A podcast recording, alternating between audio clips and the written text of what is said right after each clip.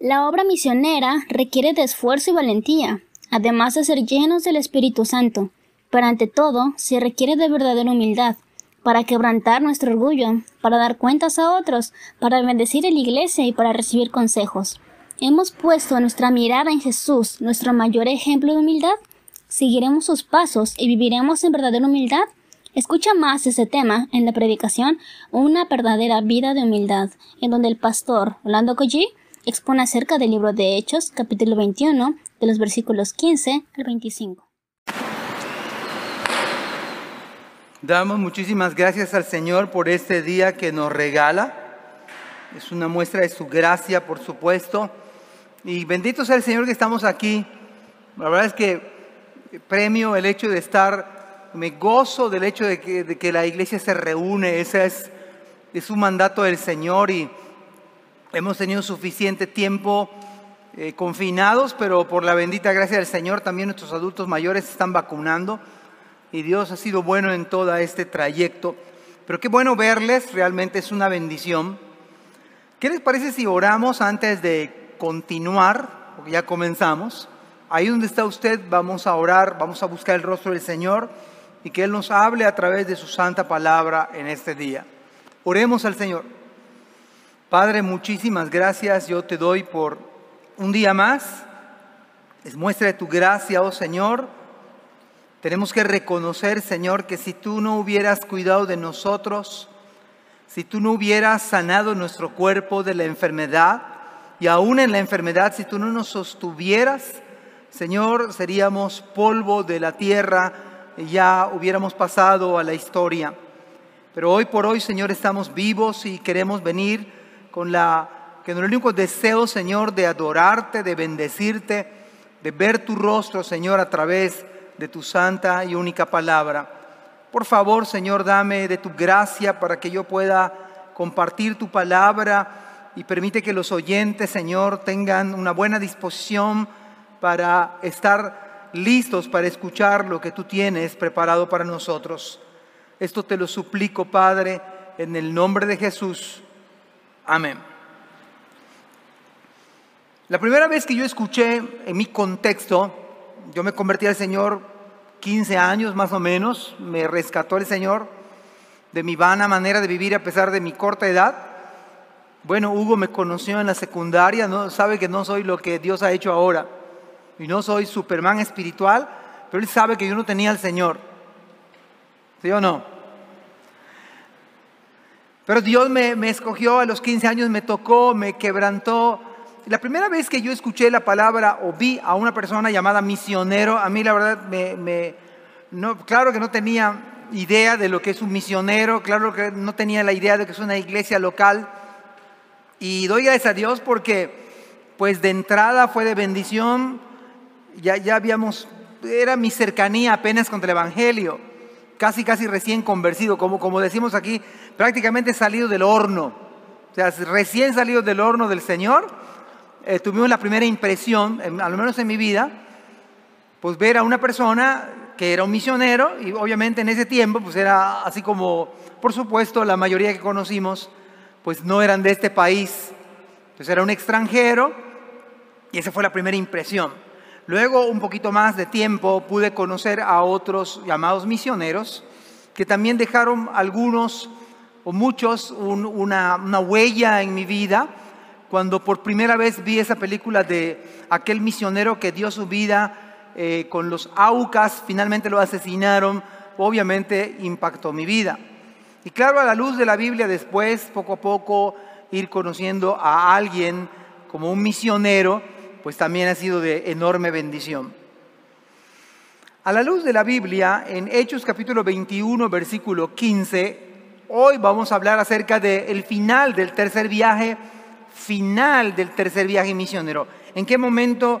Porque oficialmente hay tres viajes misioneros de Pablo y ahora vamos a ver eh, el tiempo en que se culminó el tercer viaje misionero. Quiero leerles Hechos capítulo 21, versículo número 15 al 17. Dice la escritura, después de esos días, y cuando la Biblia habla después de esos días, Por supuesto se está refiriendo al viaje misionero, la última vez que le advertían a Pablo que iba a padecer, que el Espíritu Santo le daba testimonio de que iba a padecer justamente. Bueno, después que no le pudieron convencer, porque le dijeron, Pablo, no vayas, algo similar de lo que Pedro, el apóstol, le dijo a Cristo cuando Cristo dijo, es necesario que yo vaya a Jerusalén y ahí voy a padecer y voy a morir. Y Pedro empezó a reconvenirle, pues algo, algo parecido con el apóstol Pablo. Y llama la atención que también, así como Cristo fue a Jerusalén, también Pablo quería ir a Jerusalén. Y es que todo lo que hacemos debe estar centrado en Cristo. Dice la Biblia después de esos días, hechos ya los preparativos. Algunas versiones más modernas, casi una paráfrasis, decía que habiendo ya preparado el equipaje o las maletas. Esa es la idea. Hechos ya los preparativos, subimos a Jerusalén. Jerusalén era una meseta, por lo tanto da la idea de que subieron a Jerusalén. Verso 16, y vinieron también con nosotros de Cesarea, no de Cesarea, que es otra cosa, de Cesarea algunos de los discípulos. Tenemos que recordar a la luz del texto bíblico que a los cristianos se les llamaba discípulos. Ahora nos llamamos cristianos de manera general, aunque no todos son discípulos. O sea, en términos de hoy, todo mundo que se llama, que cree en Dios, desde el punto de vista cristiano se, denomina cristiano, pero la verdad es que en la antigüedad no solamente tres veces aparece en el Nuevo Testamento la palabra cristiano y no tiene que ver con algo divino, sino fue como prácticamente un sobrenombre. Lo que sí dice la Biblia, que venían con, con Pablo de Cesarea, algunos de los discípulos. Hay que recordar que en este recorrido del tercer viaje misionero, además, le acompañaban siete líderes o siete representantes de las siete iglesias gentiles. Ponga atención porque este pasaje, estos pasajes son un suculento plato. Es algo, la verdad, de mucha bendición si nosotros podemos darnos cuenta lo que el Espíritu Santo nos va a decir a nosotros en el día de hoy. Bueno, pues dice la escritura que vinieron también con nosotros de Cesarea algunos de los discípulos, tanto de Cesarea como los otros siete líderes o siete representantes de las iglesias, en particular iglesias gentiles. Y nos habla la Biblia de que traían consigo a un hermano llamado Nazón. Nazón, tiene una M adelante, es Nazón de Chipre además. ¿Por qué dice la Biblia que era un discípulo antiguo? ¿Acaso era así como un primitivo? No. Cuando dice la Biblia que era un discípulo antiguo, se está refiriendo probablemente a uno de los que se convirtieron en la predicación del apóstol Pedro, en Hechos capítulo número 2. Por eso dice un discípulo antiguo. Y este hermano se llamaba Nazón. Esto es de llamar la atención. Lucas se da la tarea de, detallar esto. Y luego dice la Biblia, con quien nos hospedaríamos. Cuando, versículo 17, cuando llegamos a Jerusalén, al destino final, las cuentas de Pablo salieron bien y llegó justo en tiempo y en forma y aquí es de llamar la atención y tomar nota. La Biblia dice, los hermanos nos recibieron con gozo. Usted lo lee así nada más, pues usted no va a notar nada en particular. Ah, bueno, vienen los hermanos de un viaje misionero y entonces la iglesia se, se pone contenta por recibirlos. Pues déjeme decirle que no es, lo que está usted leyendo no es como tal se lee. ¿En qué sentido? Jerusalén, hay que recordar, es una, era una iglesia judía, estrictamente hablando judía. Y había unos ortodoxos celosos, celosos de cumplir la ley. Y por lo tanto, este recibimiento de la iglesia de Jerusalén o parte de la iglesia de Jerusalén, los hermanos reciben con gozo, nos está diciendo algo el Espíritu Santo, iglesia gentil. Ahora, una de las razones por las cuales Pablo iba a Jerusalén, una de las razones fue porque llevaba una ofrenda que le costó meses recolectarla. ¿Sí se acuerdan de eso? Las iglesias de Macedonia, muy pobres, quisieron dar ofrenda para que sea llevada a la iglesia atribulada en Jerusalén. Así que este hecho de recibir a la iglesia, a los líderes o representantes de la iglesia gentil, tiene un significado muy grande. El título del sermón se llama Una verdadera vida de humildad. Una verdadera vida de humildad. En primer lugar, una verdadera vida de humildad quebranta nuestro orgullo. Una verdadera vida de humildad quebranta nuestro orgullo. Aún siendo hermanos en la fe, había orgullos. Por supuesto, había egos. Pero este detalle de que Pablo haya ido a Jerusalén, de hecho, cada viaje misionero iba a Jerusalén, aunque Antioquía, su iglesia, lo había enviado. Vea la muestra de humildad. Hermanos, la humildad es una bendición. ¿Y qué acaso Cristo no nos dice en el día de hoy, aprended de, dice, aprended de mí, que soy manso y humilde? Soy manso y humilde, dice el Señor, y hallaréis descanso para vuestras almas. Hermanos, una vida, una vida de verdadera humildad va a quebrantar nuestro orgullo. Somos orgullosos bueno, esencialmente el pecado de Adán fue el orgullo. Dios le dijo, tú eres, vas a, vas a gobernar sobre toda la tierra, solo que no comas de este árbol. O sea, le dio todas las frutas habidas y por haber. Yo no sé en qué fruta es la preferida de usted. ¿Cuál sería? ¿Guayaba? ¿Guanábana con leche? ¿O guanábana un helado? O esos frutos rojos que vienen, se venden en Sam's o en no sé dónde. Tienen muchos frutos rojos morados. Y se licúa y es una cosa maravillosa. Esas son las cosas preferidas para mí. Pero no eran tres o cuatro frutos que por cierto son no muy accesibles para todo el mercado.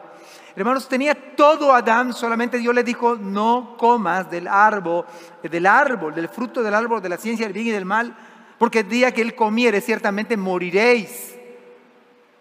Pero nuestro orgullo, el orgullo de Adán, le hizo caso a la, a la voz de la esposa, la esposa le hizo caso a la serpiente y tenemos nuestra naturaleza caída en el día de hoy. Fíjese que el apóstol Pablo tenía no motivos, pero gracias al Señor que Dios estaba obrando en la vida del misionero, por eso es importante que usted y yo tengamos una vida de verdadera humildad. No que digamos ser humildes. En una ocasión, y esto es válido para nosotros tomar nota, pero alguien, digo un pastor por allá, preguntaba a la iglesia y preguntó a toda la congregación, le dijo, hermanos, ¿quién de ustedes es humilde? Fatídicamente el hermano de atrás alzó la, mano y dijo, yo, en ese momento dejó de ser humilde. ¿Sí me explico? Si no hubiera dicho nada, entonces allá hubiera sido humilde. Pero por algo dice el Señor, aprended de mí que soy manso y humilde, y hallaréis descanso para vuestras almas. La humildad combate los muchos motivos por los cuales usted pudiera y yo enorgullecernos. Pablo tenía muchas credenciales que él por algo dijo, estoy con Cristo juntamente crucificado. Ya no vivo yo, más Cristo vive en mí. Estoy con Cristo juntamente crucificado. Usted y yo debemos tener esa actitud mental, tenemos que tener esa fe en el Señor, con Cristo estoy juntamente crucificado. No vivo para mí mismo. Tenía muchas credenciales. ¿No acaso fue instruido a los pies de Gamaliel? ¿No acaso era hebreo de hebreos? ¿No acaso era fariseo, celoso de la ley? pero no era cristiano. No era cristiano, aunque era celoso de la ley de Dios, fariseo de fariseos, hebreo de, en otras palabras, era un judío de cepa, de cepa puro, así, de, raza pura. Además que era ciudadano romano. En otras palabras, tenía motivos de que gloriarse. Era el mejor filósofo de su época, instruido bajo el régimen del mejor catedrático de ese tiempo, Gamaliel. Pero dijo Pablo, lo que para mí era ganancia lo he estimado como basura, como pérdida por amor a Cristo. Y aún como creyente, imagínense hermanos, ¿cuántos de los que estamos aquí nos convertimos quizá por la predicación de algún, de algún pastor? ¿Cuántos nos convertimos así? Quizás algunos de nosotros, o leyendo la escritura, Dios quebró nuestro corazón o en nuestra soledad. Pero Dios utilizó al predicador, Dios utilizó la palabra, Dios, claro, su Espíritu Santo y creímos en Cristo. Pero nadie de los que está aquí se le apareció a Cristo en persona. ¿A alguien se le apareció? Sería mentiroso entonces. A Dios nadie le vio jamás. Pero Pablo sí se le apareció el Señor y lo alcanzó camino a Damasco. Entonces podía decir Pablo, bueno, yo, yo, yo vi al Señor, pero además él fue capacitado y vio al Señor, obtuvo, a él sí se le dio revelación, literal. Casi dos tercios del Nuevo Testamento fue escrito por Pablo, por el ministerio de Pablo. Y él estuvo en Arabia tres años recibiendo instrucciones mismas del Señor, por lo cual tiene credenciales de verdadero apóstol. Y aunque es como un abortivo, pero fue un apóstol, es el apóstol nuestro, el apóstol de los gentiles. Además dice la Biblia que fue arrebatado hasta el tercer cielo, donde oyó palabras inefables. Voy a citarles el texto, 2 Corintios 2, versículo 2 al versículo número 4. Está hablando de sí mismo Pablo, pero aún al expresarse de sí mismo, está hablando Pablo humildemente, dice, conozco a un hombre, no está diciendo, oigan, aquí estoy. Conozco a un hombre en Cristo, vea el detalle. Por eso una vida de verdadera humildad quebranta nuestro orgullo. Conozco a un hombre en Cristo que hace 14 años en el cuerpo. No lo sé. Si fuera del cuerpo, no lo sé. Dios lo sabe. Dicho de otro modo, está diciendo Pablo, yo no sé si me morí o no me morí fue arrebatado hasta el tercer cielo y conozco a tal hombre, si en el cuerpo fuera del cuerpo no lo sé, Dios lo sabe, que fue arrebatado al paraíso donde oyó palabras inefables que no le es dado al hombre expresar. Bendito sea el Señor que dijo en Cristo. Amados hermanos míos, una vida de verdadera humildad va a quebrantar nuestro orgullo. Usted puede saber y yo mucho del Señor, pero eso mismo debiera hacernos más humildes. Pero precisamente eso, mi comunión con Dios, debieran hacer de usted y de mí personas más humildes, más dependientes del Señor. Por algo dijo Pablo, pero por la gracia de, Dios soy lo que soy y su gracia no ha sido en vano. Usted y yo tenemos esta conciencia porque por la gracia, pero por la gracia de Dios, ¿es usted lo que es? Usted canta en la iglesia, es por la gracia de Dios. Usted predica en la iglesia, es por la gracia de Dios. Usted enseña en la iglesia, es por la gracia. La gracia de Dios usted no lo merece. Yo no lo merezco, no soy digno. Gracia es no, es un don no merecido. Lo haces, pero no lo mereces. No eres digno, pero se llama gracia, un favor que no merezco. Qué bendición es un misionero. Qué bendición es una iglesia quebrantada. Qué bendición es que vivamos verdaderamente humildes, porque no va a permitir que nos enorgullezcamos o va a quebrantar nuestro orgullo. Ve a la iglesia recibiendo con gozo a los hermanos gentiles, los cuales para los judíos, los gentiles eran Miren, ni siquiera, ni siquiera querían pasar por Samaria porque pensaron que, se iban a contaminar por la, por la asociación de los judíos con paganos. Y se daban toda la, rodeaban Samaria para no contaminarse. Nunca comieron con samaritanos. Y un gentil como ustedes y yo para un judío, aún en el día de hoy, es algo inmundo. Inmundo. ¿Ves la iglesia gentil que está llevando ofrenda a una iglesia tribulada? Pero cuando Dios está obrando, obró también en Jerusalén, en la iglesia de Jerusalén. Vean a la iglesia, no rechaza, no rechaza a los hermanos, no rechazan a los hermanos, lo reciben con gozo, es de la obra del Espíritu Santo. Es de la obra de Dios en los corazones. Cuando usted no tiene orgullo porque alguien, quizás inferior económicamente a usted o a mí, nos apoye o nos ayude. ¿No acaso el Señor su sustento se lo daban las mujeres? O sea, mujeres sostuvieron el ministerio de Cristo. Y eso a pesar de que Judas robaba. Por eso dice Cristo, aprende de mí. Dice Pablo, pero por la gracia de Dios soy lo que soy y su gracia no ha sido en vano para conmigo. Antes he trabajado más que todos ellos, pero no yo, sino la gracia de Dios en mí. Aún si llegáramos a trabajar más que cualquier hermano en la iglesia y servir más que cualquier hermano en la iglesia, eso se llama gracia. Eso se llama gracia.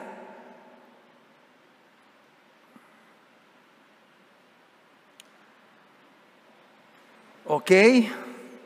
Entonces dice la Biblia, después de esos días, hechos ya los preparativos, subimos a Jerusalén y vinieron también con nosotros de Cesarea algunos de los discípulos, trayendo consigo a uno llamado Nasom de Chipre, discípulo antiguo con quien nos hospedaríamos.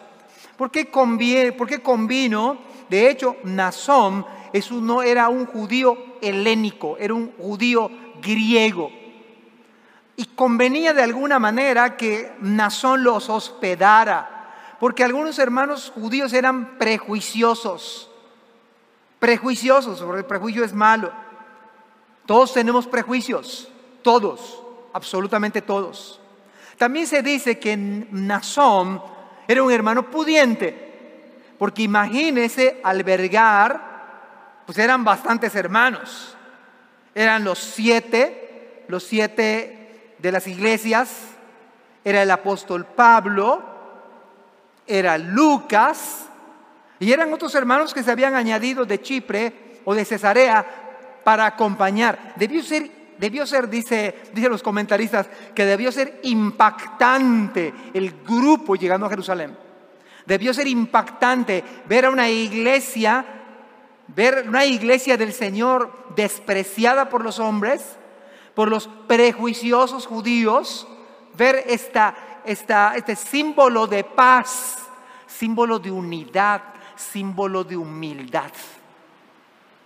En ese sentido, una vida verdaderamente humilde es una bendición porque quebranta el orgullo. Quebranta el orgullo. Pablo pudo presentar sus credenciales. Pablo pudo enorgullecerse de lo que era aún como creyente. Gloria a Dios que no vemos eso. Gloria a Dios que vemos un misionero humilde. Gloria a Dios que vemos unas iglesias humildes. Vemos a Jerusalén obrando el Espíritu Santo, aceptando a los hermanos. Así que este pasaje es sumamente valioso por donde se le mire. Por algo el Señor, en Lucas capítulo número 9, versículo 23, que tiene conexión con la humildad, y decía a todos, si alguno quiere venir en pos de mí, ¿cuántos hemos leído este, este pasaje bíblico muchas veces? si alguno quiere venir en pos de mí. ¿Alguien quiere, ¿Alguien quiere seguir a Cristo aquí? Amén. ¿Cuántos quieren seguir a Cristo esta mañana? Bueno, vamos a leer qué sigue. Vea que acá no hay un imperativo, es un sí condicional, lo aprendimos en la primaria. Un sí condicional, aquí hay bastantes este, docentes quizás. Es un sí condicional, significa que es opción. Si alguno quiere venir en pos de mí, ¿Hay alguien que quiere seguir a Cristo en este lugar? ¿Hay alguien que decir, yo quiero seguir a Cristo? Bueno, dice la Biblia, si alguno quiere venir en pos de mí, Vea qué, dice a continuación. Niéguese a sí mismo. En otras palabras, deja tu orgullo. Negarse a sí mismo es dejar quebrantarnos por Dios. Negarse a sí mismo, eh, a ver, a ver, niégate, niéguese a sí mismo. Mis derechos, mis deseos, mi voluntad, niéguese a sí mismo, eso es. Niéguese a sí mismo lo que tú quieres, lo que yo quiero, tus derechos, mis derechos, mis anhelos, tus anhelos. Alguien quiere venir a Cristo, tiene que negarse a sí mismo. Nuestro orgullo se quebranta. Además, tome su cruz cada día, no su almohada, no su hamaca de, de ¿cómo se llama?, de algodón. Tome su cruz, algo pesado, algo que le va a lastimar a usted, a mí. Es de madera y es pesada. Y entonces dice Cristo, sígame. Es fácil decir que uno es cristiano. Es fácil decir que uno, uno, uno ya aceptó a Cristo. Eso es fácil. ¿Dónde están? ¿Dónde están los discípulos honestos?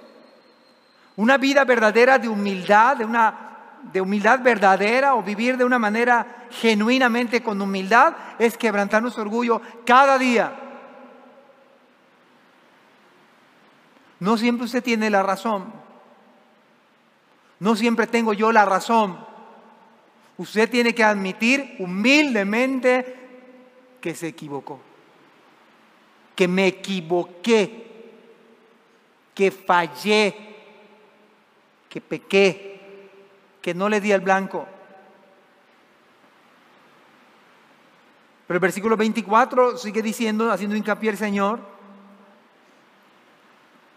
Esto lo tenía claro Pablo, gracias a Dios. Porque todo el que quiere salvar su vida, ¿quieres vivir para ti? ¿Quieres salvar tu vida? La vas a perder. Parece una contradicción, pero no es una contradicción. Y todo el que pierde su vida por causa de mí, perder tu vida por causa de Cristo, dice el Señor, este la salvará. No podemos, hermanos, ni debemos.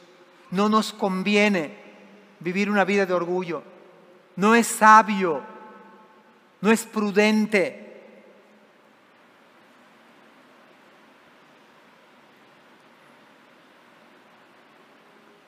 Por eso Lucas 14, 27 dice, el que no lleva su cruz, el que no lleva su cruz viene en pos de mí, Ahora, dígame, ¿con ¿quién puede cargar una cruz humillante, totalmente despreciable y ser orgulloso? ¿No acaso el cargar la cruz es, hey, eso estaba pasando en estos pasajes. Los hermanos de Jerusalén no, mostraron orgullo, recibieron a los gentiles con gozo, sin prejuicios, echando por tierra sus prejuicios echando por tierra sus ideas, sus conceptos. Ahora bien,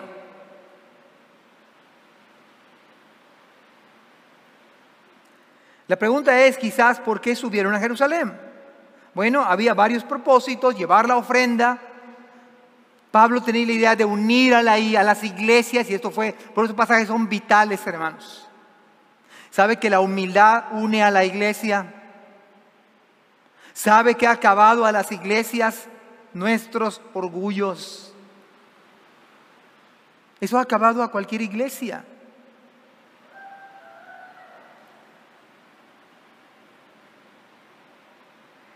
Bien.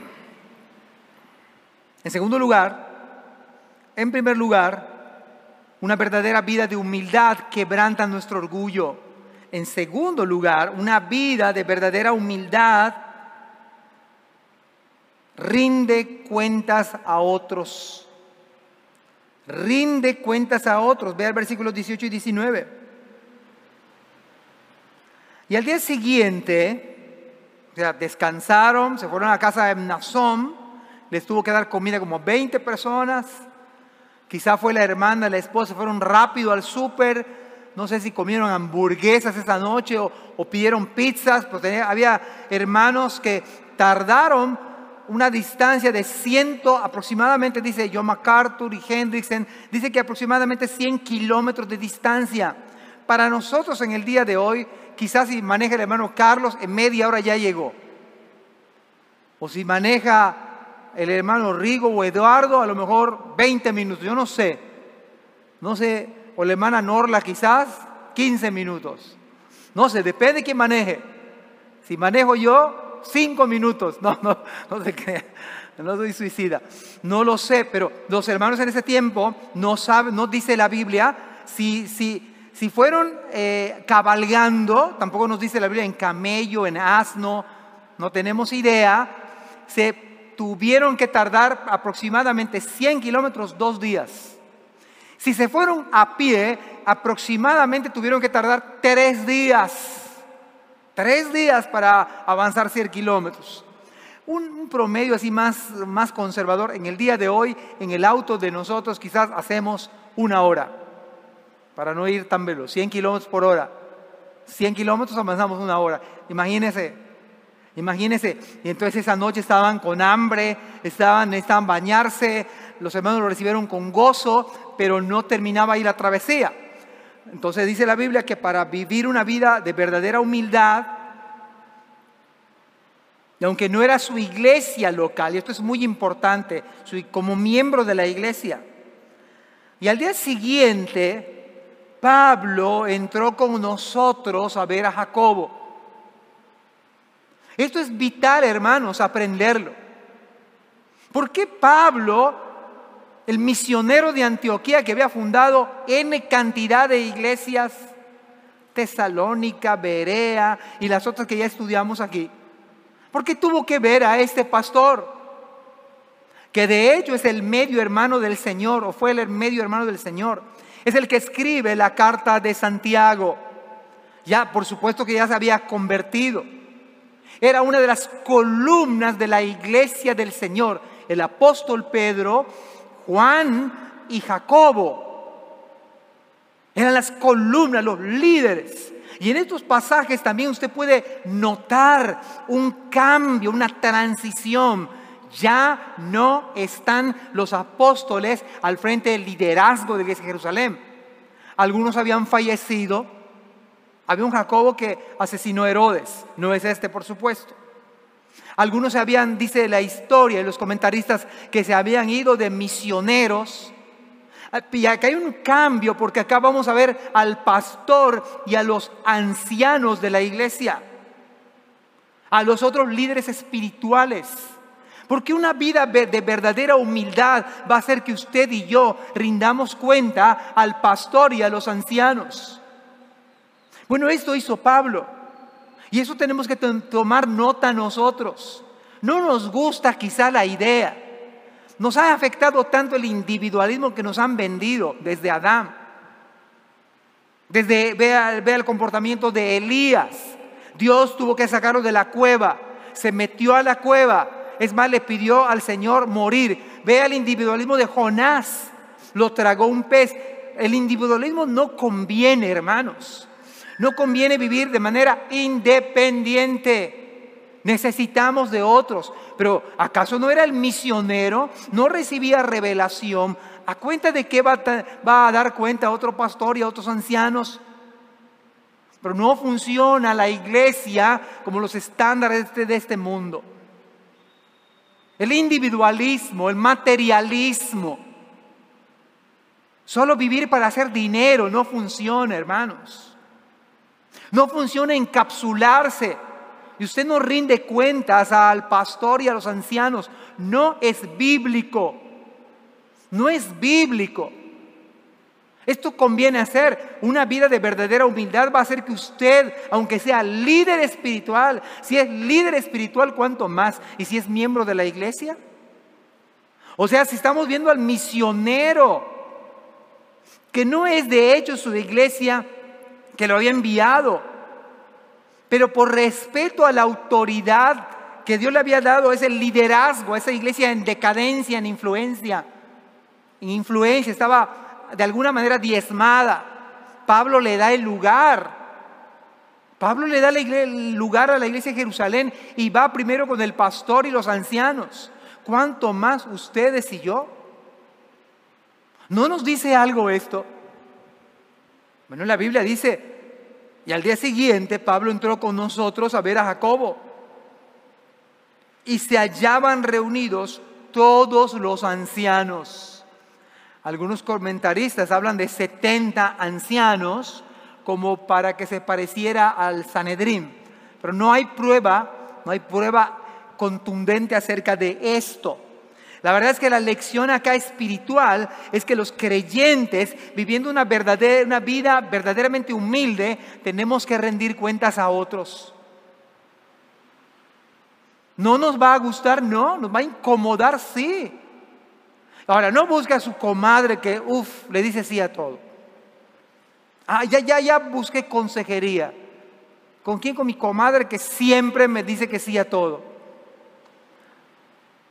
Vaya usted donde no siempre le van a decir que sí. Y es más, sabe usted que le van a decir que no.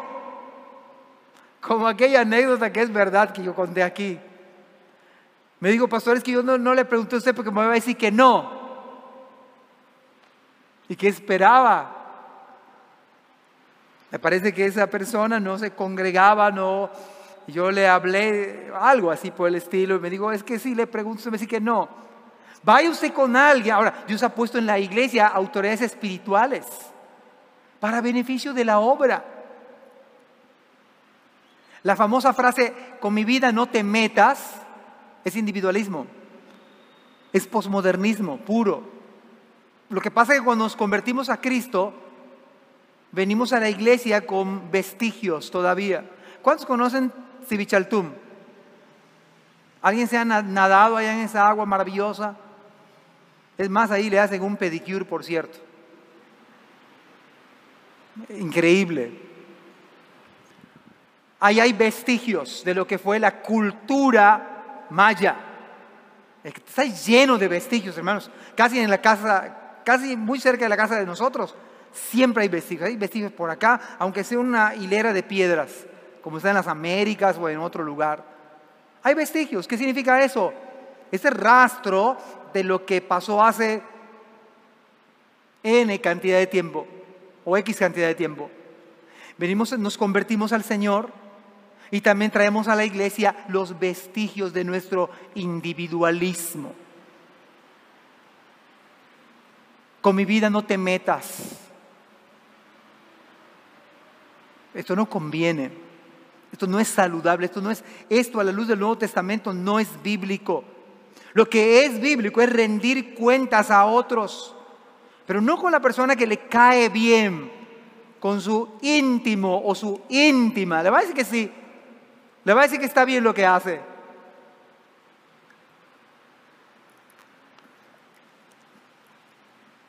Ahora se requiere humildad, ¿no? Se requiere humildad para rendir cuentas. Se requiere humildad. Me voy a abrir Voy a quitar mi, cinturón de seguridad. Vean lo que hace Pablo, dice a los cuales, después de haberlos saludado, les contó una por una las cosas que Dios había hecho entre los gentiles. Claro, esta es una gran bendición. Pablo no se puso a detallar lo que él había hecho. Esto es muy importante. Pablo compartió a los ancianos y al pastor Jacobo lo que Dios había hecho entre los gentiles por medio de él. El énfasis no fue Pablo, el énfasis fue Dios. Él puso, Dios había hecho esto en los gentiles por medio de un, humilde siervo. En el día de hoy nuestros misioneros, o algunos misioneros en la mayoría, pues solamente dan estadísticas, se convirtieron 300 este día, y la verdad es que eh, quizá lo hacen con sinceridad, pero lejos de la realidad. Les contó una por una las cosas que Dios había hecho entre los gentiles por su ministerio.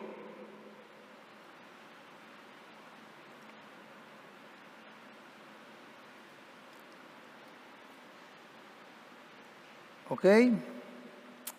Gálatas capítulo 6, versículo número 9, estamos hablando de Jacobo, estamos hablando de los ancianos. Y mire esta, no quiero pasar por alto la vida de Jacobo porque está aquí en el Nuevo Testamento.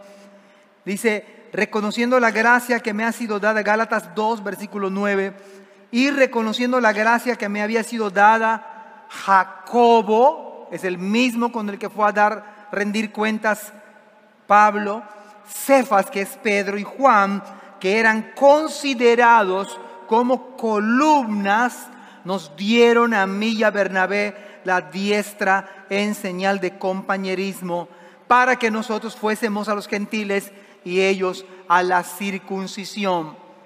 Es el liderazgo entonces de Jacobo. Esto podríamos decir de manera sana que fue la sucesión de Pedro porque Pedro era el líder, el líder de la iglesia de Jerusalén como apóstol. Pero acá ya no lo vemos, por eso es importante Hechos 21. Aquí ya no vamos a ver a los apóstoles, aquí vamos a ver al pastor y a los ancianos. Es el pastor Jacobo y los ancianos, todos. Y Pablo rindiendo cuentas, cada una de las cosas que hacía. Por eso es importante que ustedes y yo rindamos cuentas a otros de lo que hacemos. Y nosotros debemos preguntar, los hermanos, cómo va la lectura de tu Biblia, cómo va tu vida de oración, cómo va la, vida con, tu, tus hijos, cómo va la relación con tu esposo, con tu esposa, cómo va el área de la santidad, cómo va el área de, de la pureza sexual, cómo va tu mayordomía cristiana. ¿Estás pagando lo que debes? ¿O le debes a medio mundo y no pagas? Entonces no traemos ni nuestra ofrenda o nuestro diezmo al Señor porque tenemos tantas deudas. O si vamos a la playa pero no venimos a la iglesia. O vamos al restaurante pero no venimos a la iglesia. ¿Por qué? ¿Cuál es la diferencia? Bueno, es que ahí hay comida y que en la iglesia no. ¿Cómo entonces explicamos eso?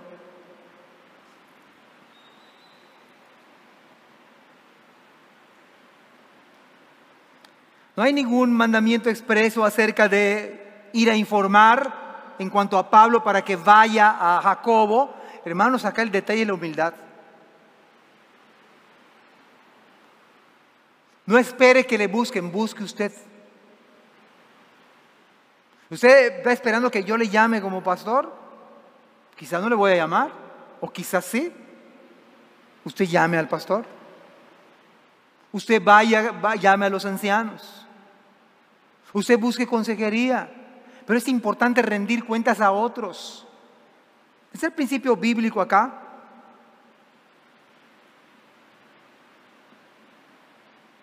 Es importante que como miembros rindamos cuenta a nuestros líderes espirituales, al pastor y a los ancianos.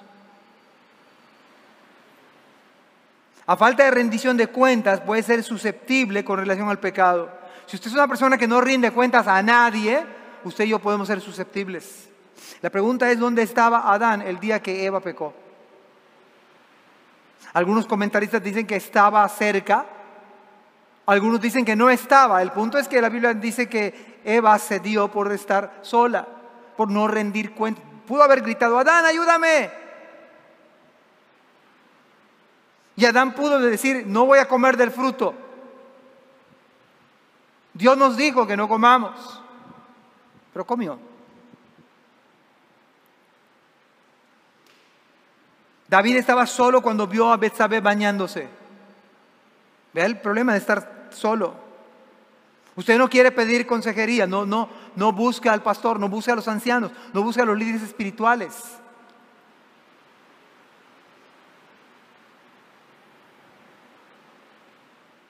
Saúl no consultó con el liderazgo espiritual, no le consultó a Samuel o quiso consultarle por otros medios. Primero Samuel 28, 7 dice, entonces Saúl dijo a sus criados, buscadme una mujer que tenga espíritu de adivinación equivocadamente, para que yo vaya a ella y por medio de ella pregunte. Y sus criados le respondieron, aquí hay una mujer de Endor que tiene espíritu de adivinación.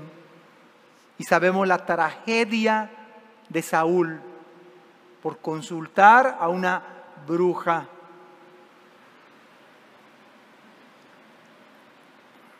Número tres, ¿sabe usted que vivir de una manera humilde, de manera genuina, una vida verdadera de humildad, no es solamente rendir cuentas, sino también es de bendición a la iglesia? Es la manera como funciona la iglesia. Vea el versículo 20, por favor. Versículo 20 dice, cuando ellos lo oyeron, qué bendiciones que nosotros rindamos cuentas. Qué bendiciones que nosotros digamos lo que Dios está haciendo. Por esa razón es esencial la iglesia. Es esencial que haya congregación reunida. Cuando ellos lo oyeron, los ancianos, Jacobo, ¿qué hicieron? Glorificaron a Dios. Y le dijeron, ya ves hermano. En otras versiones, mira hermano, cuántos miles o millares de judíos hay que han creído y todos son celosos por la ley. Y hay un pero acá que va que va, una, que va a contrarrestar este asunto. Dice, pero se les ha informado en cuanto a ti, que enseñas a todos los judíos que están entre los gentiles a apostatar de Moisés, diciéndoles que no circunciden a sus hijos, ni observen las costumbres. Qué bendición trae a la iglesia una vida de verdadera humildad quebranta nuestro orgullo, hace que rindamos cuentas. Es de bendición porque cuando escucharon esto, los hermanos glorificaron a Dios. Y eso puede ocurrir con nosotros. A, medida que Dios obra con su Espíritu Santo y hace de cada uno de nosotros hermanos mansos y humildes, y son las cosas que yo quiero recordar siempre, hermanos, que debemos poner siempre los pies en la tierra. Por nada debemos ser jactanciosos por nada. Por nada, porque esto es por gracia. Eso usted vivo. Soy vivo por gracia. Usted tiene una familia por gracia. Tiene hijos por gracia. Tiene un trabajo por gracia. Es usted inteligente, es por gracia. Nada debe hacernos jactarnos, nada. Porque es de bendición una, un hermano, una hermana de este modo, de esta manera. De tal forma que dice la Biblia que glorificaron. Dice, ya ves, hermano. Así que rendir cuentas es una bendición, no solamente para uno, ¿eh? Es una bendición para la obra de Dios. Se disipan los malos entendidos. ¿Cuántos malos entendidos hay en el día de hoy? Es que yo entendí esto. Solamente en casa con la familia, con el cónyuge. Generalmente es que el esposo entiende algo que no le estaba diciendo la esposa y viceversa. La esposa entiende algo que el esposo no le estaba diciendo. Y ahí se arma nuestro caos, nuestro Génesis 1-2. Pero compartir, informar, rendir cuentas, clarificar, disipa malos entendidos, falsos rumores. Acá hay un falso rumor que sale a la luz. Esos ortodoxos, celosos judíos estaban diciendo que Pablo estaba entre los gentiles, enseñaba a todos los judíos a apostatar de Moisés. ¿Eso era cierto o no era cierto? Claro que no era cierto.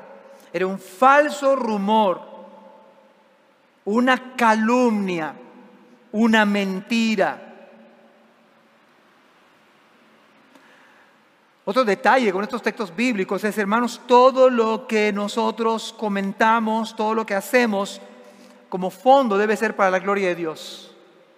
Lo que estaba haciendo Pablo es que él quería glorificar a Dios aún en su rendición de cuentas. Además, la palabra ya ves significa Pablo. Qué bueno, y por eso es importante rendir cuentas, porque están diciendo los hermanos, Jacobo y los ancianos, están diciendo, mira, hay este problema, reflexiónalo Pablo. La palabra llave es, o mira, tiene ese sentido, pondéralo, examina con imparcialidad. Te vamos a decir esto, este, medítalo, medítalo porque se rumora esto de ti, se dice esto de ti. Hey, y mis amados hermanos, este ejercicio espiritual debemos hacer esta mañana. Hermanos, ponderen, examinen, examinen cada uno nuestra vida. ¿Estoy siendo humilde delante del Señor? ¿Estoy siendo humilde con la congregación? Estoy buscando al pastor, a los ancianos para rendir cuentas. Por eso yo le digo a los jóvenes en el día de hoy que deben ir con sus pastores a hablar de su noviazgo. A los hermanos también con decisiones que, aparentemente es de ustedes, no, son de la iglesia. Si se van a casar, si van a cambiar de trabajo, si van a hacer un negocio, cuando menos los pastores podemos orar. No vamos a poder ayudarles en el cierre de la operación quizás, pero podemos orar. Porque a veces tomamos decisiones como Jonás o como Saúl. Y la vida de la iglesia trata de rendir cuentas, de la humildad. De eso se trata. No nos gusta, hermanos. mire, y usted y yo vamos a luchar porque rendir cuentas es abrirnos. Es dejar que otros nos examinen. ¿No acaso lo hacemos con el médico? A mí me, me, quitaron una ocasión un exceso aquí en la espalda. Era grasa, gracias a Dios. Porque me la quitaron toda porque me hace falta ahorita. O me sobra por una área. Aquí era cintura, pero, pero hermanos, yo tenía que aplicar el protocolo, aunque sea un exceso de cierta este, gordura o grasa. Pero tenía que aplicar el protocolo, la bata,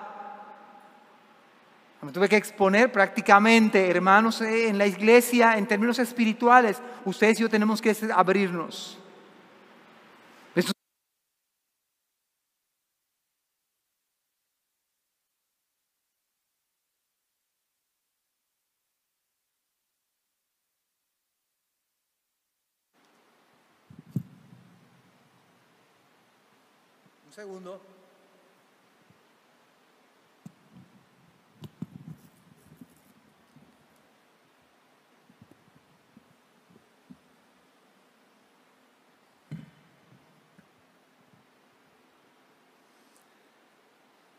Y creo que nosotros necesitamos esa, vida de humildad, de, poder escuchar, de aprender a escuchar, de querer que otros nos, nos, nos cuestionen incluso, pero va a ser por el bien de todos, por el bien de todos, por su salud espiritual más que nada. Ok. Número cuatro. Y último, una persona con una vida de verdadera humildad, mis queridos hermanos, sabe escuchar consejos. Sabe escuchar consejos. Versículo 22. Que hay pues? La multitud se reunirá de cierto. Diciendo mira, se va a reunir la multitud. Se dice eso de ti. Ya escucharon que llegaste, saben la, que la comitiva llegó a casa de Mnasón, hospedó a más de 20 en su casa quizá era muy era grande y tenía muchas ollas grandes para dar esta convivencia.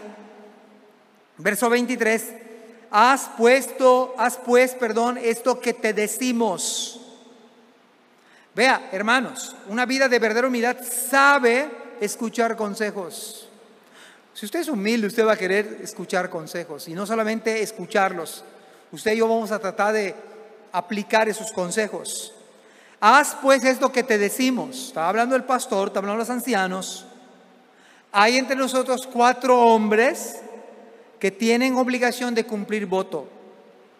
Ahorita vamos a ir a explicar, tratar de explicar cuál es esa obligación del voto. Versículo 24, tómalos contigo purifícate con ellos y paga sus gastos para que se rasuren la cabeza y todos comprenderán que no hay nada de lo que se les informó acerca de ti, sino que tú también andas ordenadamente guardando, la ley. El problema, Pablo, no somos nosotros, nosotros te creemos. El problema es lo que los demás dicen. Pero para, para que esto se aclare, escucha nuestro consejo. Hay cuatro varones que hicieron voto de Nazareo, así como Sansón, que se dejó crecer, crecer el cabello. Estos cuatro varones están a punto de terminar más o menos el voto eh, de voto de Nazareo tardaba como 30, 31 días, aunque algunos había, eran nazareos de por vida.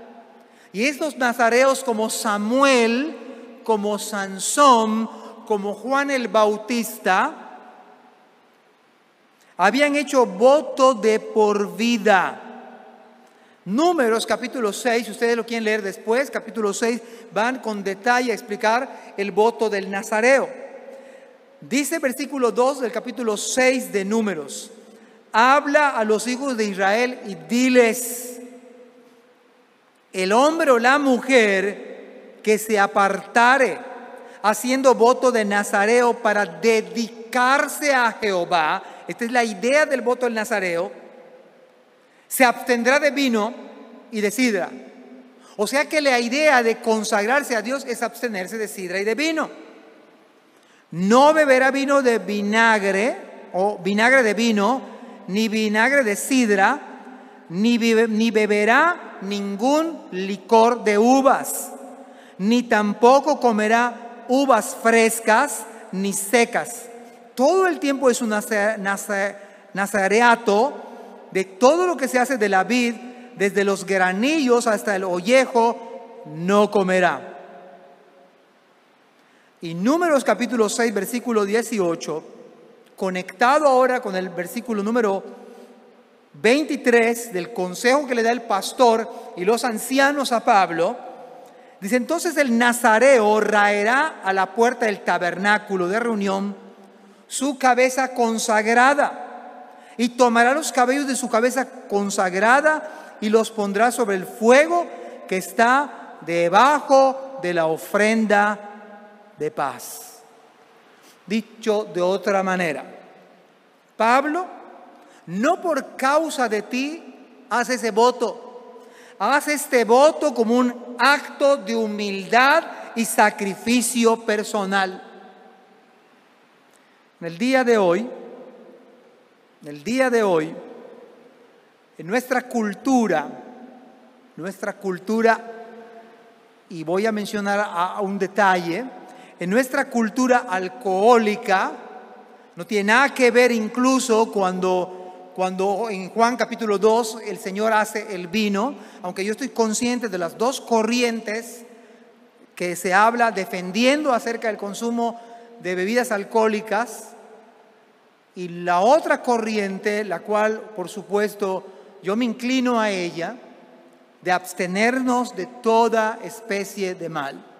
Mi consejo como pastor, mi consejo como pastor a la iglesia, es que en la medida de lo posible, deje usted de pensar en usted mismo, porque tomar alcohol en el día de hoy, en nuestro contexto totalmente alcohólico, es más, tenemos una cervecería internacional aquí, de lo cual no hay nada de que enorgullecernos en el sentido de, tanto alcohol que corre por todo lugar.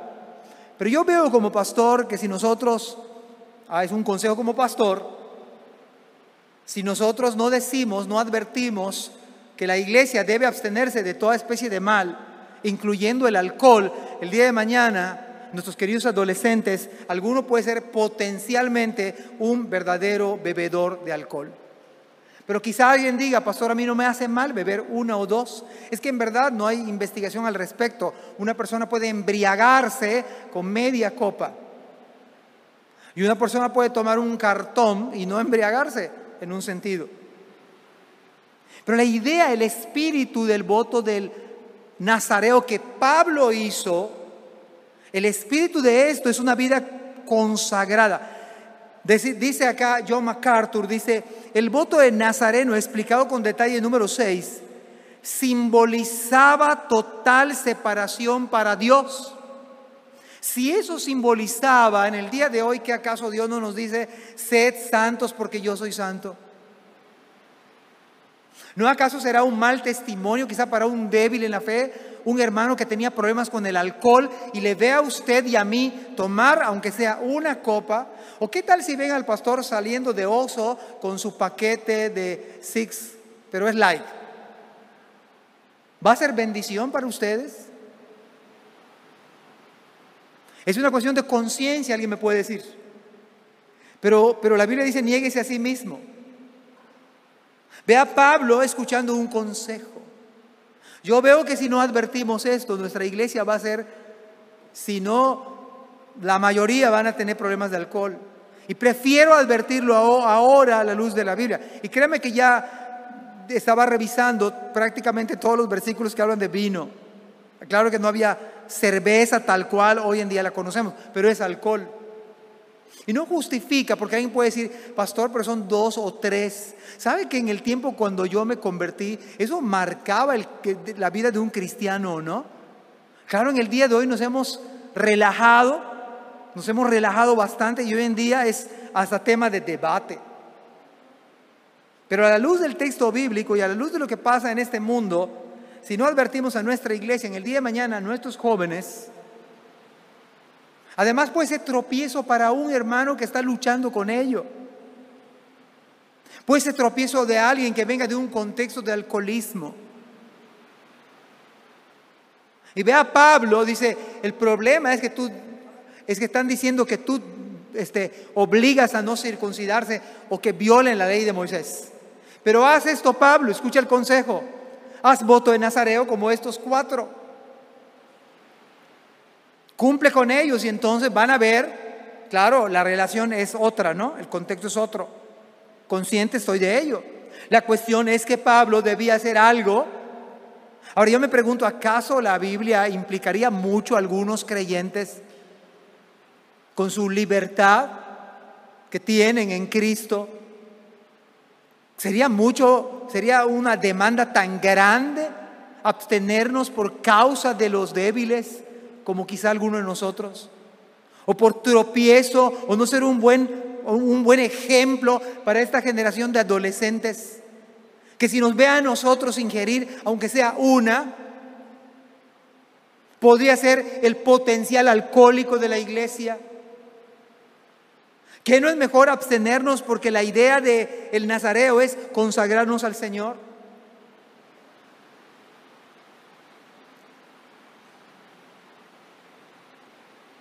Se requiere más humildad. Se requiere pensar en otros. Se requiere dejar de pensar en usted y en mí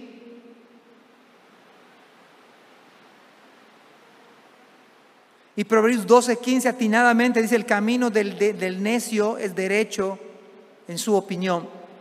Yo preferiría que nos parezcamos al rey Lemuel, que le dijo a su madre, oh Lemuel, no es de los reyes beber vino. Preferiría que se parezcan ustedes y yo al rey Lemuel, a, que, a que nos parezcamos a Noé. Noé se emborrachó y por esa embriaguez tuvo que ver con sus propias hijas. ¿No es esto escandaloso? Sí, me dicen, pero yo no me emborracho. Déjeme decirle que con una se comienza.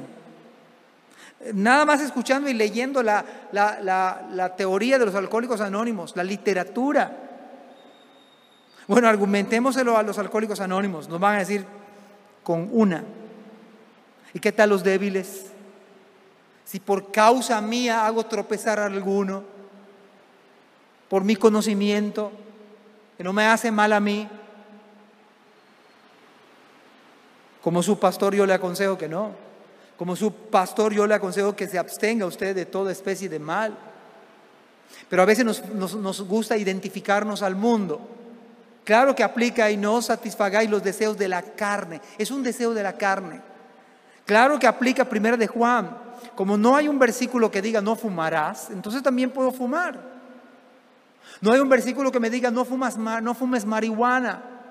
o no ingieras una, una dosis de cocaína, no lo hay. Pero ¿no acaso la Biblia dice que nuestro cuerpo es templo del Espíritu Santo? Sí, no es lo mismo que una Coca-Cola. La Coca-Cola no me embriaga. No estoy diciendo que tomen Coca-Cola.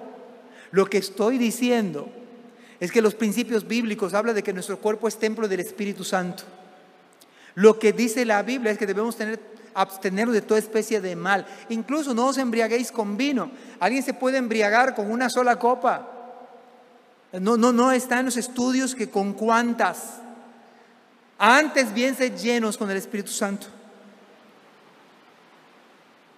Es una cuestión de sabiduría. El camino del necio es derecho en su opinión, más el que obedece al consejo es sabio. Y lo que yo argumentaba es que a veces nos gusta ser como el mundo. Y Juan dijo, no améis al mundo, ni las cosas que hay en el mundo, porque todo lo que hay en el mundo, los deseos de la carne, en esos calores, el mundo le encanta satisfacer su sed o tratar de satisfacer con una buena cerveza. ¿Y qué tal si me, ven a mí tomando cerveza? No pasa nada, pastor. Sería el colmo de los colmos. Si no digo nada esta mañana, el día de mañana ustedes me van a invitar a mí.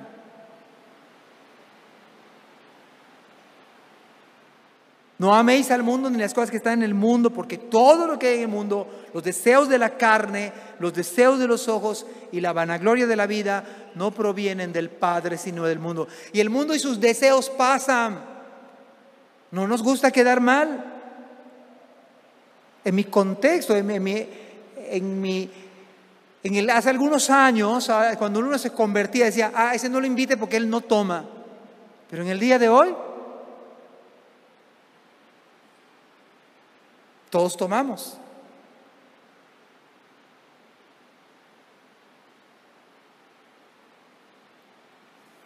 Escucha el consejo y recibe la corrección para que seas sabio en tu vejez. ¿Sabe? En el fondo, y no me quiero congratular con nadie, en el fondo yo quiero que su vida, la mía de usted, sea más consagrada a Dios. Yo quiero que sus hijos, su esposa, estén más apegados al Señor. Qué triste que nuestros hijos nos vean alcoholizarnos. Es triste, aunque sea una.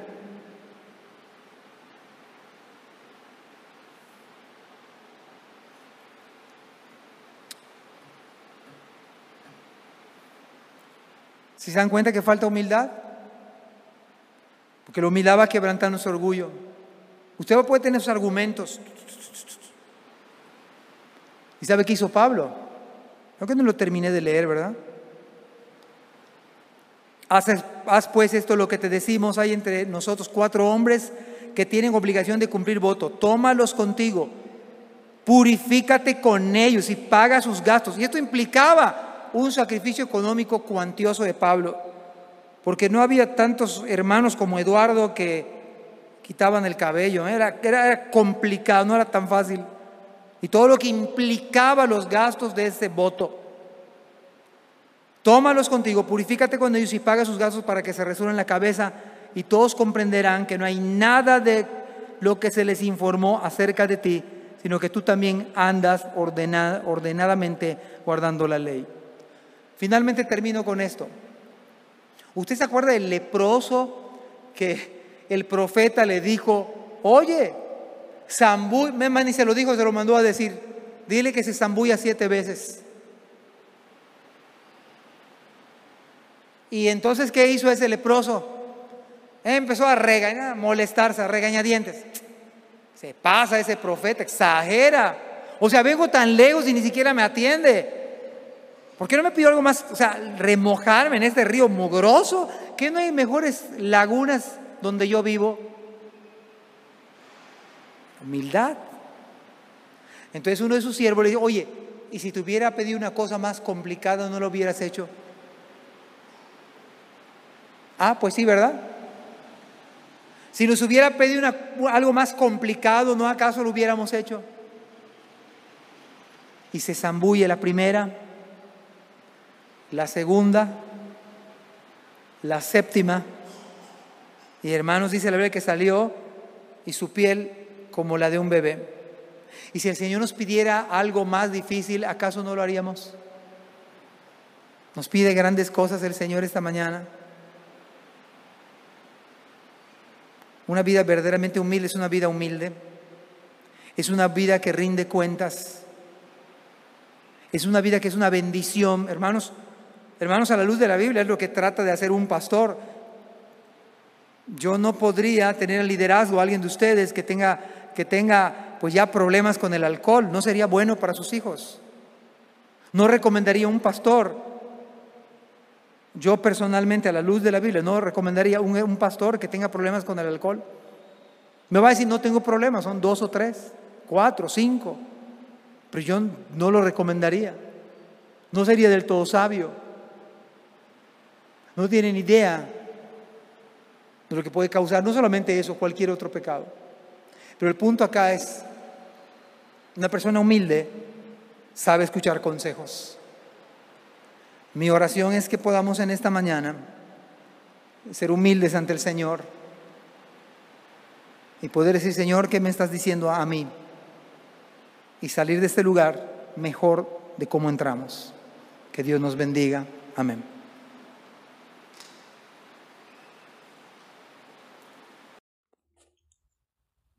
Gracias por escuchar este podcast. Te invitamos a compartirlo y a seguirnos en nuestras redes sociales para que no te pierdas el contenido que tenemos preparado para ti. También nos puedes encontrar en nuestra página web www.ibismerida.org y contáctanos al correo ibismerida.gmail.com. Gracias por acompañarnos. Hasta la próxima.